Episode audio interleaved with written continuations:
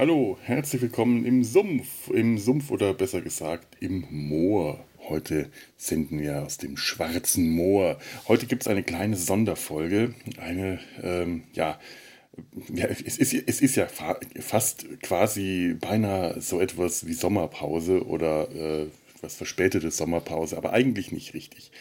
Ähm, um eine, eine Lücke zu überbrücken, die es möglicherweise nicht gibt, dachte ich mir, bringe ich ein kleines Selbstgespräch aus der Nabelshow. Statt es dort zu veröffentlichen, veröffentliche ich es hier im Sumpf. Ich hoffe, ihr habt da nichts dagegen und, und, und hört euch das trotzdem an.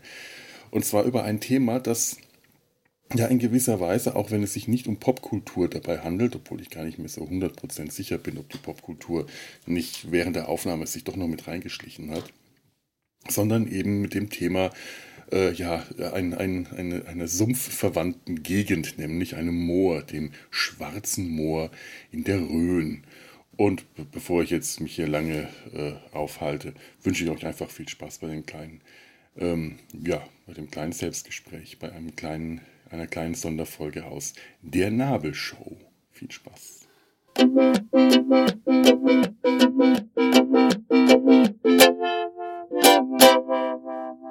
Die Nabelshow. Fehllos Selbstgespräche Podcast. Hallo, liebe Kinder und Kindinnen. Heute lernt ihr was. Ich befinde mich nämlich gerade auf einem Spaziergang durchs Schwarze Moor, eins der wenigen noch verbliebenen ähm, Hochmoore in der Rhön. Das eine ist das Rote Moor, das andere ist das Schwarze Moor. Durch Schwarze Moor führt ein sehr schöner Bohlenrundweg und äh, den gehe ich gerade, nachdem ich vorhin von einem Unwetter überrascht wurde. Da freut man sich, dass es auch endlich mal regnet und dann erwischt es einen äh, während einer Wanderung. Äh, traurigerweise versickert das Wasser ja gar nicht mehr richtig. Das ist, also, das ist nicht gut. Hier im ähm, Schwarzen Moor versickert ja Wasser ohnehin nicht bis in den Grund denn unter. Das ist so ein, so ein Hochmoor. Äh, äh, es entsteht dadurch, äh, dass irgendwann Torfmoose sich am Untergrund abgelagert haben, zu Torf, zu einer Torfschicht gewachsen sind, sie sich immer weiter aufgelagert hat, bis sich irgendwann eine, eine, eine obere Torfschicht, ähm, äh, auf der dann sich das Wasser abstaut und nicht mehr versickert bildet. Die Torf, das, der Torf wurde auch im, ähm, ich glaube im 19. Jahrhundert oder war es schon das 20. Ähm, ne, 19. müsste es gewesen sein, stark abgebaut. Es war eine regelrechte Torfindustrie äh, entstanden, weil die beliebten Schlammbäder in den Kurorten äh, darauf zurückgegriffen haben. Irgendwann wurde das Ganze dann Gott sei Dank untersagt, ein bisschen spät, aber es ist noch ein bisschen was übrig. Hier am Schwarzen Moor führen diese schönen Holzbohlen. Ihr hört es vielleicht, wenn ich fest auftrete. Durch diese weißen, gebleichten Holzbohlen. Das ist äh, einfach schön hier. Die haben wir schon als Kinder, sind wir da gerne durchgegangen. Das ist einfach, das ist das Tolle auf so einem Bohlenweg. Das heißt, ob man die ganze Zeit auf, einem einzigen, auf einer einzigen Brücke oder einem einzigen Steg läuft. Die Bohlen sind mittlerweile äh, erneuert und ausgebessert, denn damals waren die schon in einem ganz schön gammeligen Zustand. Aber es ist schön hellgrau ausgebleicht. Was übrigens äh, gut ist, das ähm, Schwarze Moor hier in der Rhön hat einen sehr guten Lehrweg. Ich werde jetzt die Schilder nicht alle vorlesen. Solltet ihr mal in die Gegend kommen.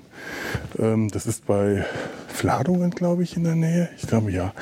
Also auf jeden Fall hier ist das auch äh, wieder so ein äh, so ein Ländereck. Hier grenzt Bayern an Thüringen. Und zwar äh, damals, als wir Kinder waren, hat hier die BRD an die DDR gegrenzt. Ich komme hier gerade an etwas vorbei, äh, an einem, ja, einer Art Wasserloch. Jetzt muss ich gerade mal auf das Schild schauen, wie die Dinger heißen. Moorauge nennt sich das. Äh, hier in diesem Hochmoor, das ist jetzt bewachsen von äh, kleinen Kiefern und Fichten und Birken äh, und Moosen. Es ist, wirklich wunderschön. Da findet man dann immer wieder diese Mooraugen, diese äh, mit Wasser gefüllten Tümpel. Äh, Niemand weiß genau, wie diese runden Teichähnlichen, niemand weiß so genau, wie diese runden Teichähnlichen Wasserpflanzen entstanden sind. Ja, toll. Jetzt habt ihr wieder was gelernt, nämlich, dass man nicht wirklich weiß, äh, was los ist. Äh, einige dieser äh, Schilder sind hier für Kinder, es ist immer eins für Erwachsene, eins für Kinder und das für Kinder ist auch auf einer niedrigeren Höhe, dass Kinder das lesen können und von Löwenzahn gestaltet. Ich will da keine Werbung für machen, ich sage das nur, weil mich das immer freut. Das ist diesen ungefähr zu einer Zeit entstanden, als auch wir angefangen haben, für Löwenzahn Trickfilme zu produzieren. Für Löwenzahn, für die Älteren unter euch, die das noch nicht wissen, zu der Zeit nicht mehr mit Peter Lustig, sondern äh, mit Fritz Fuchs, respektive dem Schauspieler äh, Guido Hammesfahr. Und den sieht man auch auf den Schildern. Und das ist etwas, was mich immer sehr freut, weil wir auch zu der Zeit durch Guido Hammesfahr nämlich an diesen Job gekommen sind. Manchmal sind es die persönlichen Kontakte. Persönliches. Dieses Moorauge, immer wenn ich da mit meinem Vater durchgehe, dann äh, erinnert er sich daran, dass er in den 60ern, als er für äh, das Landratsamt noch gearbeitet hat, dass hier einer seiner Kollegen mit äh, seiner ähm, Lebensgefährtin, das, das Wort gab es damals noch nicht, das war dann seine Geliebte, äh, in, in einem dieser Moore nackt gebadet hat. Das muss ein wenig erfreulicher Anblick gewesen sein. Beide Menschen hatten ästhetischen Maßstäben nicht unbedingt Genüge getan und von oben bis unten mit Schlick besudelt nun ja, man kann sich jetzt darüber streiten, ob das den Anblick verbessert oder verschlechtert hat. Da musste auf jeden Fall eingeschritten werden, weil auch damals war das mit dem Naturschutz schon nicht so ganz vereinbar von, von dem sittlichen Empfinden äh, mal ganz zu schweigen, denn ich glaube, das war ja auch ein, ein Beamter, ein Staatsdiener. Ein Staatsdiener tun solche unanständigen Dinge nicht wie mit ihren, äh, ihren Weibern nackt in, im Moor zu planschen. pfui, pfui, pfui. Ja, ich glaube, ich habe das auch schon mal erzählt, nicht unweit von hier. Äh, also ich habe das gerade eben erzählt, hier verlief die, die Grenze, aber äh, das, das verbindet mich auch mit einer persönlichen Anekdote, nämlich als wir als Kinder hier waren, haben wir dann auch mal sind wir da mal rüber zur Grenze marschiert. Das ist wirklich ein paar hundert Meter vom Parkplatz, wo das, äh, vom, vom Parkplatz zum Rot, vom Schwarzen Moor, Entschuldigung, schwarzes, nicht rotes. Der, auch der, wenn der politische Vergleich nahe liegt, äh, ich meine, wir sind hier auf der Seite, ne, der, der, der, der schwarze Kanal äh, von, wie hieß er, Schnitzler, ich glaube, Hugo und Ego Schnitzler. Nein, ich weiß nicht genau, wie er hieß. Aber vielleicht äh, äh, erinnert ihr euch noch an die ostdeutsche Propagandasendung Der Schwarze Kanal. Und der liegt natürlich nahe, dass das Schwarze Moor auch eine politische Konnotation hat. Hatte es nicht. Das ist hier äh, wegen der Farbe der, der Brackwasser und das Rote Moor oder des Torfs und das Rote Moor auch äh, rein biologisch.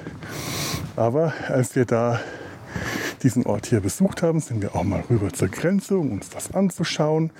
Sofern man nicht nah, zu nah daran ist, war das auch ungefährlich. Äh, nur hatten wir nicht daran gedacht, den Hund anzuleinen und unsere Trixie ist dann über die Grenze abgehauen. Die ist ja die erste in der Familie, die DDR besucht hat. Die hat rüber gemacht, allerdings in den Osten. Nicht sehr weit, nur so über eine Wiese rüber und kam dann auch wieder zurück. Es war ein Grenzübertritt von die ganze Geschichte war innerhalb von einer Minute. Äh, vorbei, aber es war eine sehr aufregende Minute, eine sehr dramatische Minute voller Hektik und Rumgeschreie, weil ich natürlich sofort hinterher wollte. Und mein Vater mich sofort, du bist so wahnsinnig, da kannst du nicht rüber. Das war halt eine Wiese noch vor der eigentlichen Grenze, vor dem Zaun, die aber schon zur DDR gehört hat. Und es war wirklich klar ausgeschildert, alles nicht darüber gehen, nicht betreten. Bleiben Sie bitte auf dem Weg hier. Es war, waren Grenzmarkierungen. Und wer weiß, was da hätte passieren können, wenn ich dem Hund hinterher gerannt hätte. Also der Besonnenheit meiner Eltern verdanke ich es, dass äh, ich da heute noch aufnehmen kann. Und der Gleichgültigkeit der Grenzbeamten verdanken wir es, dass unser Hund nicht äh, abgeknallt wurde zu uns zurückkam. Ich weiß ja nicht, ob die auf Hunde geschossen sind, aber es war sehr aufregend in dem Moment. Jawohl. Was kann ich noch zum Schwarzen Moor sagen? Bestimmt viel. Mir fällt dann immer so hinterher so vieles ein. Oh, da hätte ich noch was drüber sagen müssen und da hätte ich noch was drüber sagen müssen. Das ist dann alles in dem Moment, wo ich drüber rede. Das plane ich ja selten vorher, also manchmal schon. Manchmal, wie neulich das mit dem Jugendwort, habe ich tatsächlich vorher mal nachgedacht. Ich weiß nicht, ob das der, der Folge tatsächlich gut getan hat oder eher weniger. Aber normalerweise denke ich da nicht drüber nach. Jetzt gerade eben hat einfach der Regen aufgehört. Ich hatte mir einen langen Podcast über den Herrn der Ringe angehört, den ich jetzt einfach gerade mal abschalten wollte, weil jetzt ist auch irgendwann mal gut. Äh, was, was hat denn der Herr Tolkien? Äh, obwohl, also der würde hier reinpassen. Ganz ehrlich, dieser, äh, die, die, diese schwarze Moor mit seinen verwachsenen äh, Bäumen, Nadelkiefern und Nadelgewächse Kiefern und die, die, die Birken, diese Krüppelbirken und dann so eine kleine Wäldchen das hat was sehr Verwunschenes. Also das hat schon, das, da spricht schon Mittelerde raus. Da bist du mit den Hobbits unterwegs im alten Wald und äh, denkst gleich müsste Tom Bombadil um die Ecke hopsen und singen. Oder der alte Weidenmann zieht dich in sein Wurzelwerk und so. Also, oder ein End. Na, für, für Ents sind die Bäume dann doch zu klein, aber vielleicht ist es ein kleiner End. Vielleicht hat diese Vegetation, schafft die eher kleine verwachsene Ents. Das ist so eine, äh, das hat die Hochmoorvegetation, die ich auch schon mal in Schweden erlebt habe. Schweden ist ja eher sehr bewaldet und bewachsen. Man denkt so an äh, Ronja Räubertochter und Michel aus Lönneberger, so die Landschaften, Smallland, das ist Michel aus Lönneberger. Oder diese Wälder. Ich wäre auch mal beinahe im Sarek Nationalpark gewandert. Da fängt das auch mit so bewaldet an und ist dann sehr karg. Aber da sind wir in einen Dauerregen von mehreren Tagen geraten und mussten diesen Wandertrip abbrechen und sind stattdessen im Auto immer weiter nach Norden gefahren, bis der Regen aufgehört hat. Und irgendwann waren wir dann auch schon lange nicht mehr in, in Schweden, sondern äh, kurze Strecke durch Finnland, dann Norwegen und dann waren wir am Nordkap. Das war, ich glaube, 92. Auch nicht schlecht. Muss man auch mal fertig gebracht haben, zu sagen, ich war am Nordkap. Kommt man auch nicht so ohne weiteres hin. Aber ähm, der, der erste Teil dieses Urlaubs war im Rogen-Nationalpark und das ist sehr ähnlich wie hier, nur nicht so flach, weil es halt auch ein Hochmoor ist. Das ist ein bisschen hügeliger, denn der Rogen-Nationalpark, das ist auch so eine Hochmoorgegend, allerdings äh, mit, mit Seen, mit Moränenhügelseen. Da habe ich das zum ersten Mal begriffen, wie sowas äh, aussieht. Wenn man das von oben sieht, sieht man richtig, wo sich die äh, Gletscher irgendwann durchgeschoben haben und diese Hügel an den Rändern äh, aufgeschichtet haben. Und die haben sich dann mit Wasser gefüllt und bilden dann den, das, dieses Seen, dieses verzweigte Seennetz im Rogen Nationalpark ist auch zur Grenze nach Norwegen hin. Mein Freund, mit dem ich da damals war, der hat sich auch bei einer Wanderung, die er unbedingt alleine machen musste, einmal ganz massiv verirrt. Und wenn ich ihm glaube und er seinen und äh, also, oder er sich selber glaubt, ganz sicher war das nicht, aber er ist relativ überzeugt, dass er da auch in Norwegen gelandet ist, bis er wieder den Weg zurückgefunden hat. Und das ist schon ziemlich einsam, wenn du dich da verirrst. Das ist eine ziemlich verzweifelte Sache, weil damals war auch mit Handy und so nichts. Da kann man dann nur hoffen, dass man dann irgendwann gesucht und gefunden wird, wenn man länger als eine Woche weg ist. Nicht so. Aber war, war ein toller Urlaub damals und auch sehr, äh, Gott 92, ich glaube, da hatte ich auch gerade den Herrn der Ringe gelesen. Da war ich auch noch so ein bisschen sehr angefixt auf all das, auf Trolle und Zwergen und äh, den ganzen Fantasy-Kram. 93 war ich nochmal. Ja, genau, 93. Da hatte ich. 92 war der erste Schwedenurlaub und 93 der zweite. Und 93, da hatte ich dann den Herrn der Ringe gelesen. Und da waren wir auch mehr in Norwegen unterwegs gewesen, hatten Stabkirchen besichtigt und ähm, diese Stabkirchen sind ja toll. Das sind ja eigentlich umgedrehte Wikingerschiffe, wenn, wenn das stimmt, was, was man mir damals so erzählt hat. Äh, und eine ganz besondere, weiß ich auch noch, Stabkirche, die wurde der Sage nach von einem Troll, dem Troll, der hatte den Namen Finn, das habe ich mir aus irgendeinem Grund gemerkt, errichtet, über das Gebirge getragen und dort abgestellt. Das hat mich sehr, sehr äh, fasziniert. Also Stabkirchen sind auch wirklich was Wunderschönes. Solltet ihr mal nach Norwegen kommen, lasst die nicht aus, besichtigt die. Selbst wenn ihr sonst Kirchenbesichtigungen eher nicht mögt, da, das lohnt sich. Das ist schon sehr, sehr beeindruckend. Diese alte äh, nordische Holzornamentik mit den Runen und allem, da trifft sich ja wirklich, äh, da, da trifft das Christentum auf äh, das, das nordische Heidentum schon schon ganz toll.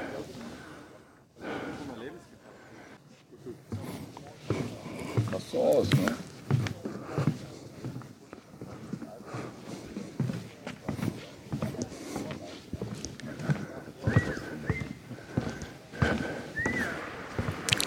So, ich gehe jetzt mal wieder Richtung Ausgang und zum Parkplatz. Richtung Zonengrenze. Es bevölkert sich hier gerade ein bisschen schwäbische Familien und so. Da fühle ich mich dann immer äh, etwas beobachtet. Also nicht, weil sie schwäbisch sind, sondern weil halt andere Leute da sind. Soll ich nochmal auf den Aussichtsturm? Äh, nein, das sind noch mehr Leute und ich habe da jetzt keine Lust, Stufen hoch zu klettern.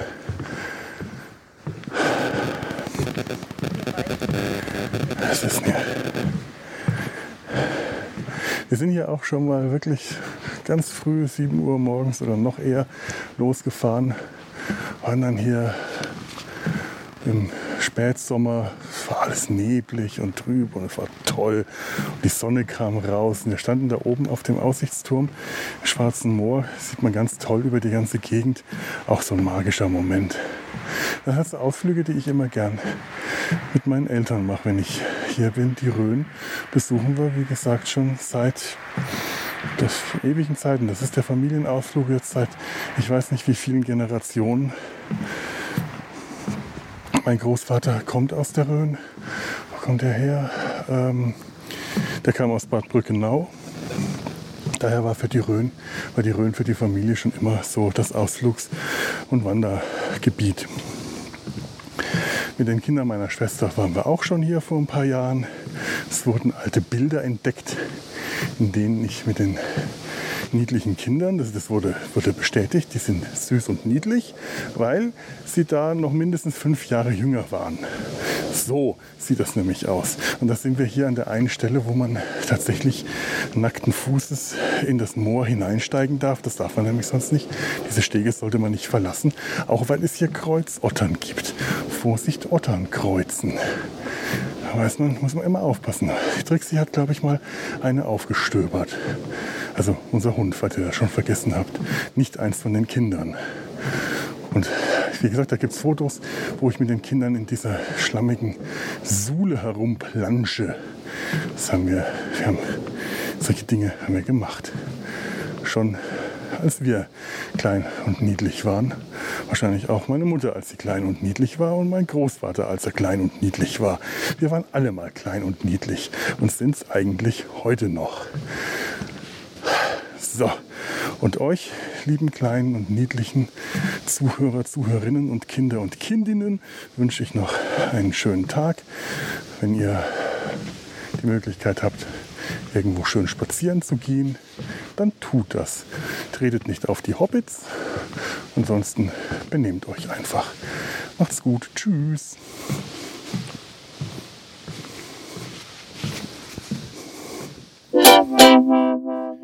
So, und das war's auch schon wieder. Äh, wie ihr gemerkt habt, die Nabelshow-Folgen sind in der Regel etwas bis deutlich kürzer als das wir hier sonst im Sumpf oder in Data seinem Hals fabrizieren. Was ja unter anderem auch daran liegt, dass, ihr werdet es auch gemerkt haben, außer in irgendwelchen schwäbischen Familien, die am Rand auftauchen und hoffentlich nicht zu so sehr gestört haben, sonst niemand an diesen Folgen beteiligt ist. Das sind Selbstgespräche. Ähm, was auch äh, Teil dieser Selbstgespräche ist der Nabelshow ist halt leider die Tonqualität. Da gibt es immer sehr viele Störgeräusche, unter anderem, ähm, ja, wenn, wenn, weil ich das meistens unterwegs aufnehme, dann gerne mal mit dem Handy, ist, äh, ja, so Handy-Störgeräusche oder viel Geschnaufe und Gekeuche, weil ich das mit meiner ähm, nicht mehr ganz taufrischen Lunge, seit der letzten OP hat sich das nicht verbessert, trotzdem gerne draußen beim Spazierengehen oder Radfahren aufnehme und da schnauft ein dicker alter Mann mit kaputter Lunge schon ziemlich wie ein Blasebalg. Das hält mich jedoch nicht davon ab, trotzdem aufzunehmen und in ähm, unpassende Mikrofone zu sprechen. Ähm, ja, wenn, wenn euch das äh, wieder erwarten gefallen hat, dann findet ihr mehr solcher Folgen auch in der Nabelshow unter ähm, www, äh, nein, äh, auch unter die-nabel-show-podcast.podigy.io. Podigy schreibt sich P-O-D-I-G-E oder einfach in eurem Podcatcher unter die Nabelshow. Ähm, ich würde mich freuen, wenn ihr äh, da reinhört. Wenn nicht, ist auch nicht so schlimm. Das, diese Folge hier ist übrigens exklusiv im Sumpf erschienen. Also die findet ihr nicht nochmal in der Nabelshow. Das würde keinen großen Sinn machen, denn die relativ wenigen Hörer, die äh, der, die, die Nabelshow hat, die, die, da gehe ich jetzt einfach davon aus, dass die tatsächlich auch alle hier den Sumpf hören und das muss man nicht verdoppeln, finde ich. Also das, das Hörvergnügen, das, äh, die, der, der Hörkonsum verdoppelt sich, das Vergnügen bleibt dasselbe. In dem, falls es ein Vergnügen war, bedanke ich mich für eure Aufmerksamkeit und äh, würde mich freuen, wenn ihr hier einen kleinen Kommentar im, im Sumpf hinterlasst oder ähm, auf Twitter, da findet ihr den Sumpf wie mich, wie die Nabelshow oder auf Facebook oder Instagram. Ganz wie ihr mögt oder auch nicht. Da bin ich bei der Nabelshow etwas. Ähm, da, da, da bettel ich nicht so sehr danach. Das überlasse ich dann eurem, äh, eurem Enthusiasmus. In dem Sinne, ähm, ich, ich, verabschiede mich und hoffe, dass demnächst dann wieder etwas gehaltvollere, längere Folgen kommen, in denen es auch wieder äh, gewohnt mit, mit Sprechpartner oder Partnerin oder PartnerInnen ähm, etwas mehr um die Popkultur geht. Bis dahin Macht's gut. Tschüss.